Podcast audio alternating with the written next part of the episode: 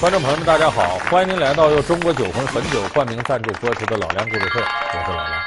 今天我要给大家说这个中国古代神秘的职业啊，其实就是古代的法医，但是它叫法不叫法医，叫仵作。说到仵作这俩字呢，很多爱看电视剧的观众朋友就会想起来，说前几年有一个热播电视剧叫《大宋提刑官》，里头何冰演那个提刑官宋慈。这个宋慈啊，可以说得上中国仵作、古代法医这个行业的鼻祖，而且是最早最有建树的一个人。那么我们知道，在中国封建社会啊，像这个验尸，这是属于一个很犯忌讳的行当。那么古代的法医是怎么验的尸呢？这个宋慈又是怎样在这个行业里有所突破呢？咱们今天就好好说说古代的法医这行当，仵作到底是怎么回事。一部《大宋提刑官》将我们的视线聚焦在了这位神奇的古代法医身上。那么，在封建的古代社会，被称作仵作的古代法医真的有这么神吗？这一行业真的像电视剧中那样为人所推崇吗？他们所使用的这些方法又是否符合科学呢？老梁故事会为您讲述神秘的古代法医仵作。你看，咱们现代社会说干法医的，你以为说这挺犯忌讳，天天就跟死人打交道，你一般人根本干不了。现在干法医的都得是大学本科毕业的，有学医的，有学刑侦的，反正得是这行当里头的顶尖人物，要不一般人还真干不了。你再看《大宋提刑官》里边那宋慈，不也是威风八面，很受人尊敬？那么，其实这是不是古代法医的真实生存状况呢？不是。古代这个法医这仵作呀，是贱民，就说这个社会地位非常低下，低下到什么程度呢？就是但凡有条活路的人，人家不爱干这玩意儿，天天碰死人多晦气。你要干了这个，那你的后代是不能参加科举考试的。你看仵作干的是什么？把死人翻出来再验一遍，这在过去特别忌讳，因为历朝历代的法律都有规定，弯坟掘墓者死。或者死人不能见二遍天日，你看咱们有这么个传说，就说的法律的由来，说法律从哪儿来的呢？汉代天下大治之后，汉高祖刘邦命令萧何，你得做法律。说你以前不就会约法三章吗？那才三章不够，你得制定一部完整的法律。萧何说：“我哪会制定这个呀？”跟他同时代有个幕僚叫陈平，陈平呢不受汉高祖重用，穷困潦倒。临死之前呢，在家里写了两本书，分成上下两册，跟自己老婆说：“我死之后啊，你把这下册随同我尸体下葬，这下册你就搁我脸上就行。然后你拿这个上册呢，到萧何相府门前去叫卖去，卖我这本书，这样你和我儿子后世吃吃喝喝不用愁了，有人养着了。”说真这么神吗？你就按我说来吧。陈平死后下葬，然后他拿着上卷到萧何相府门口卖书去。这个萧何正为法律这事犯愁呢。我怎么制定这部法律？我怎么写呀？哎，从这个汉高祖庙堂回来下班，到家门口一看，有个女的在那卖书去。这不陈平他老婆吗？说你是干嘛？我卖书呢。卖什么？把这一册呈上来，一看，那时候都是。竹子、竹简的书吗？一看法律，哎呀，萧何说这太好了，我正缺这个东西。翻开一看，字字珠玑，啊，制定的非常好，这太好了，太好了。这雪中送炭呢，说多少钱呢？说我要五百斤金子。过去金子就是黄铜啊，但也值钱，五百斤金子。哎，可是翻到最后发现呢，只有上卷没下卷。说没有下卷，怎么叫完整的法律呢？又找陈平他老婆，老婆说：“你还得给我五百斤金子，我才能告诉你。”又给了他钱了。说陈平临死前说了，下卷在他棺材里呢，让你自己拿去。萧何一看，赶紧打发手底人把陈平这坟又掘开，棺材开开，一看呢，陈平躺在那儿挺安详，死的挺安详，脸上就放着一卷竹简，就是法律的下卷。萧何也急不可耐，歘，把这卷拿起来翻开。掀个头一页一看，坏了。萧何这时候才明白陈平的用意。这不，陈平跟萧何有点仇吗？下卷的头一页上面，第一条：弯坟掘墓者死，死人不能见二遍天日。你想萧何干的什么？让死人见二遍天，把这书从陈平脸上拿走了，同时棺材盖也打开了，这不是弯坟掘墓吗？就你萧何不用这卷法律，好，你埋回去无所谓。汉高祖追究你过错，你没有制定出法律来，也是死。你用这部法律，你得按照法律行事。弯坟掘墓者死，你萧何也是个死。所以萧何一想，行了，算了，我以身殉职吧。这两卷法律大行天下，萧何拔出剑来自刎了。这是个民间传说，法律的由来。但是这个传说揭示个什么道理呢？死人是很忌讳的事儿，不能轻易动死人的尸体，入土为安吗？那么仵作这行就是把死人翻出来动，这明显是违背中国人的公序良俗、世道人心的。那么说，在这种情况下，这大宋提刑官宋慈他怎么就干了这一行了呢？咱们得说这个宋慈啊，非常独特的出身经历。有的人说，那他肯定也是出身低贱，不得已才干这个，还不是？宋慈打小受过良好的家庭教育，他爸爸是个做官的。说受了良好教育怎么能干这个呢？他到三十一才考中进士，这很不容易了。考中进士之后呢，马上上级就给他让他当官，去浙江上任。可这时候也赶得巧，他上任这天要走了，他爸爸得疾病死了。老爷子，老夫人，老夫人他，怎么了？老爷他。在过去，孝顺是头等要义，百善孝为先，万恶淫为首。你爸爸死了，你就不能去当官去，就是在这坟前守孝三年。你是说，你要为父守孝三年？这三年里什么事也不干，什么地方也不走？是。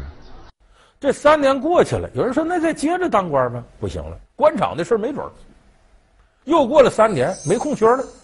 所有的位置都满了，就这么着，他一直在家等着，什么时候组织上派他再接着当官，一直等到四十岁，干嘛去？去审案子去吧，把他调到广东当提刑官。提刑官那时候是干嘛的呢？你比方说有案子了，你得赶紧问，等于是在这个罪犯和大老爷之间这么一个过渡，他中间衔接的环节。但那时候这个官僚他是管仵作这行，他也干这个，可是地位有所提升。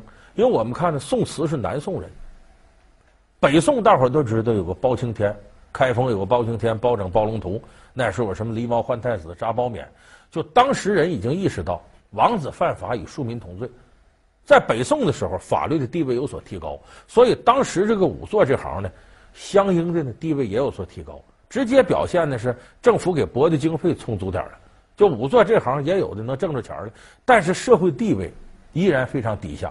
你看咱们这个，咱说这北宋的事儿，武松咱们都知道，潘金莲把武松的大哥武大郎给毒死了。那里边不就就有个仵作叫何九爷吗？何九，何九当时就接了西门庆银子，不敢说这事儿。他一方面贪财，再一方面害怕。一直到武松回来了，把刀都拿出来，你说不说吧？何九才说：“听说我哥哥死的时候，是你验的尸，是你发的丧。”嗯，是。正是小人。我武松虽然是莽汉一条，却也知道冤有头债有主。你今天只需直言相告，我哥哥究竟死于何故？那天要去给令兄发丧，我刚要过去，却收到了西门大官人的银子。他说让我所验尸骨。凡百事遮盖，而且我吃了酒。那西门庆，权大势大，东京都有他的人。我这小户人家，哪敢跟他作对呀？我知道都头回来肯定不会善罢甘休，就偷偷藏起来两块火化的古石，还有这十两银子。一定交给都头，还望都头饶我才好啊！我哥哥究竟死于何故？他失手，七窍内有淤血，唇口上有齿痕，即是中毒死的。你哥哥是给毒死的，为啥？我验尸了，火化那骨头是黑的，说明这里头有砒霜。你就看那时候仵作胆小怕事，也有的稀里糊涂就糊弄过去了。所以过去冤假错案那么多，也跟仵作这行不受重视、缺乏监督有直接关系。那么宋慈干上这行了，他做了非常多的改造。这个改造体现在什么上呢？首先有一点，就是当时的很多大老爷，包括提刑官，一听说哪儿死个人了，来，把那尸体抬来，我看看。这什么意思？不出现场，省事儿。可是宋慈说不行，哪块有死人，别动啊，谁别给我动，我到现场亲自看。咱们现在看破案的电视剧，像《重案六组》，说这儿死个人，好，马上出现场，什么概念？里三层外三层，警察来了，这儿拉个绳，那拉个线，这儿搁个障碍物，弄好了，不要让闲杂人等进入现场。为什么呢？保持死者死的时候那种状态，再以及死的时候周边的情况。我都要看清楚了，因为这往往是破案的重要线索。你一把尸体挪走了，容易丢很多破案的信息。所以宋慈第一个首创了出现场。第二个呢，这个尸体啊，有的死的时间长，那一烂它能没味儿吗？有不少人捂着鼻子，或者搁古代那口罩罩上。宋慈不干，都给我拿下来，都拿下来。你必须闻这个，为什么？有时候气味都是破案的重要线索。本官请命开棺验尸。凶手若起杀心，下手必定是用尽全力，所以必然是以其正手持刀。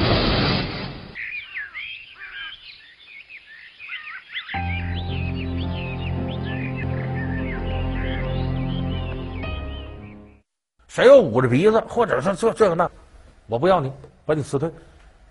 所以宋慈这一套东西。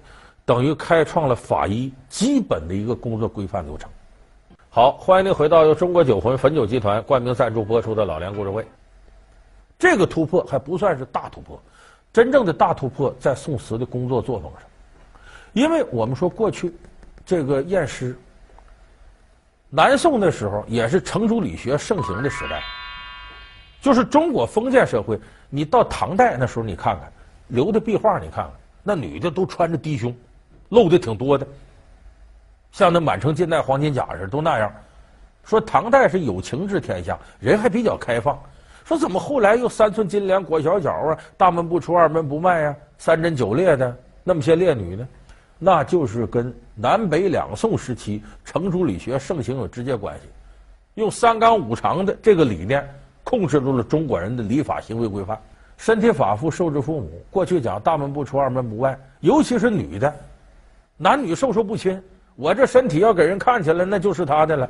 那时候封建礼法就这个样，所以这个女人身体死了，她也是身体，你也动不得，不能随便动。但宋慈就突破这个，我不看能行吗？不仅看，我还得大大方方看。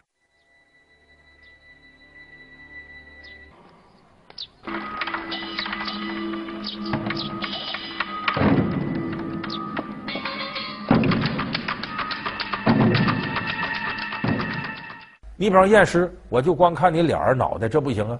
你身体哪儿中刀了？有人给下毒了，我得看，必须得把死人衣服都脱掉了看。你想，当时死的有不少女的，男的看女的能那么方便吗？宋慈不管那个，往往把尸体我抬到啥？抬到大道上去，把衣服脱光了，我在这验，让大伙看看我是光明正大的。这个过去仵作里头讲这个，男的干这个，为什么要叫仵作呢？因为殡葬行过去叫仵作行，后来转移到对着法医叫仵作。仵作男的为仵作，女的叫作婆。做婆是干嘛的呢？专门检查女人身体的。阿婆，你懂得怎么做吧？知道，以往也曾做过此事。啊，来。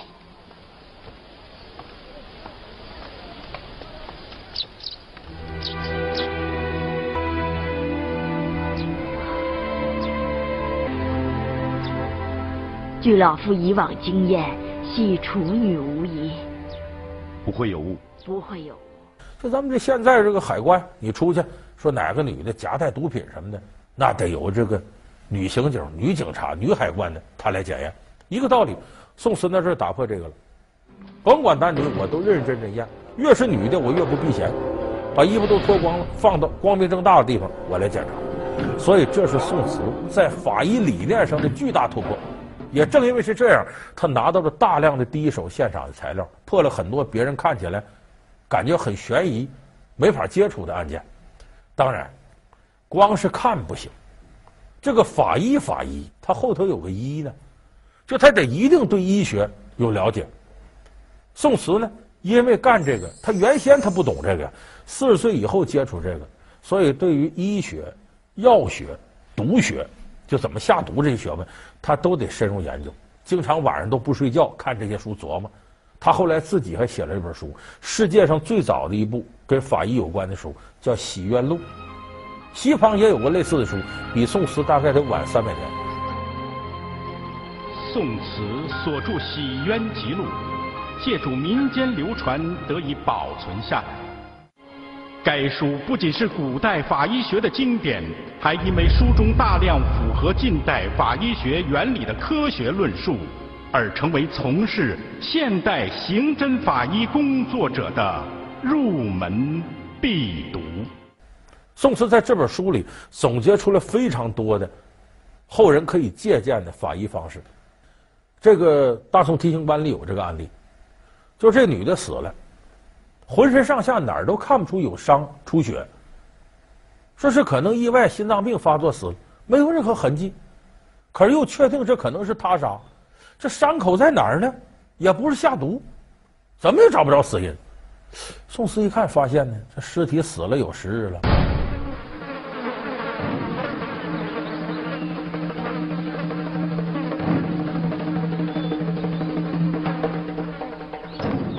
苍蝇嗜血，苍蝇居于死者发间，这说明死者发缝间定有血迹。这个凶手是什么？把铁钉烧红了，钉到这个受害人的脑袋里。说这怎么就不出血呢？铁钉是热的，烧红了吗？一插到脑子里，遇到脑组织啥的，迅速把血管烧的都碳化了，都堵上了，所以它不出血。所以判断这个时候。就是火热的铁钉钉到脑袋死的，这个我可不是说吓唬什么一些观众朋友。前一阵北京房山还有这案例呢，这人就这么死的。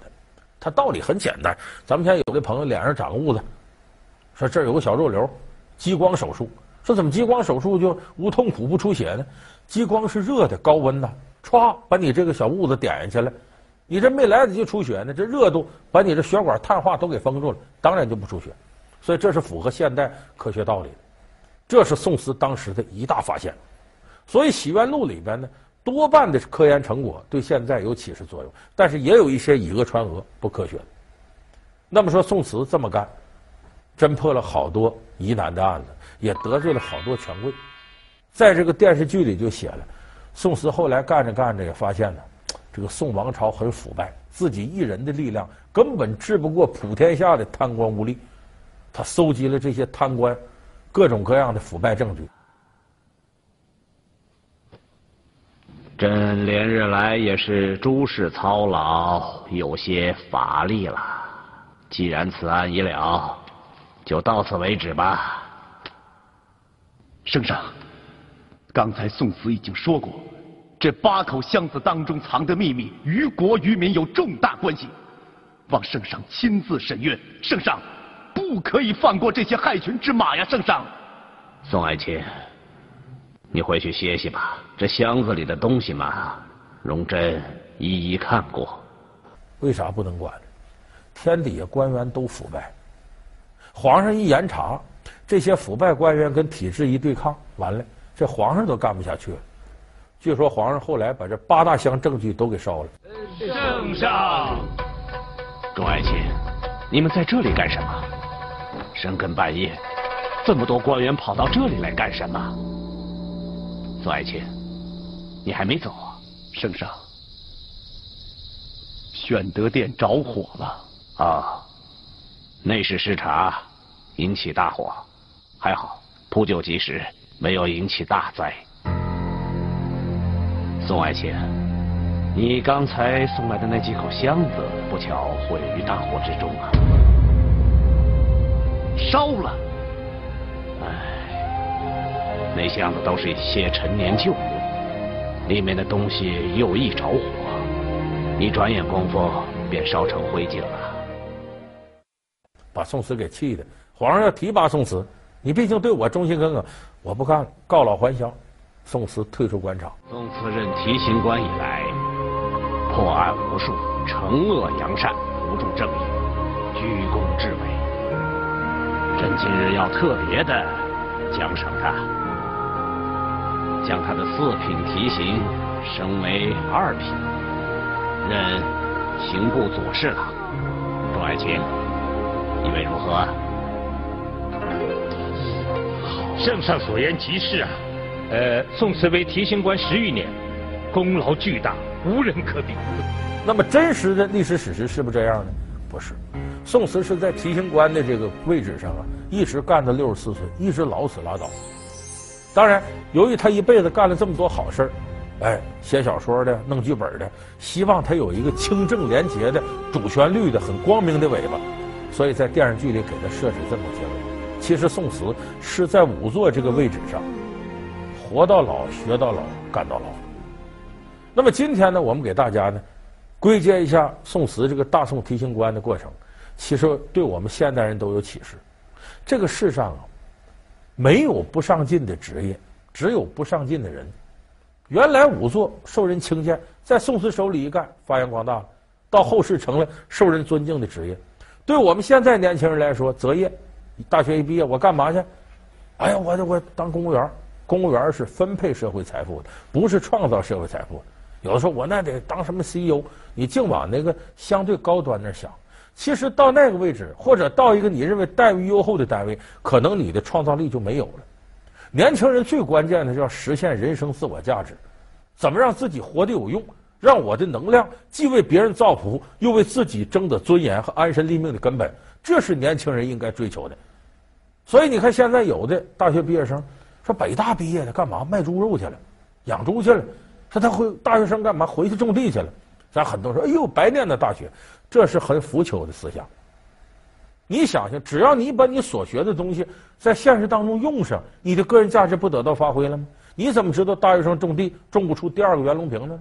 大学生养猪就不可能成为科技养猪的先锋代表人物吗？就是只要这个位置上你能发挥个人的能量，这就是最好的一种择业。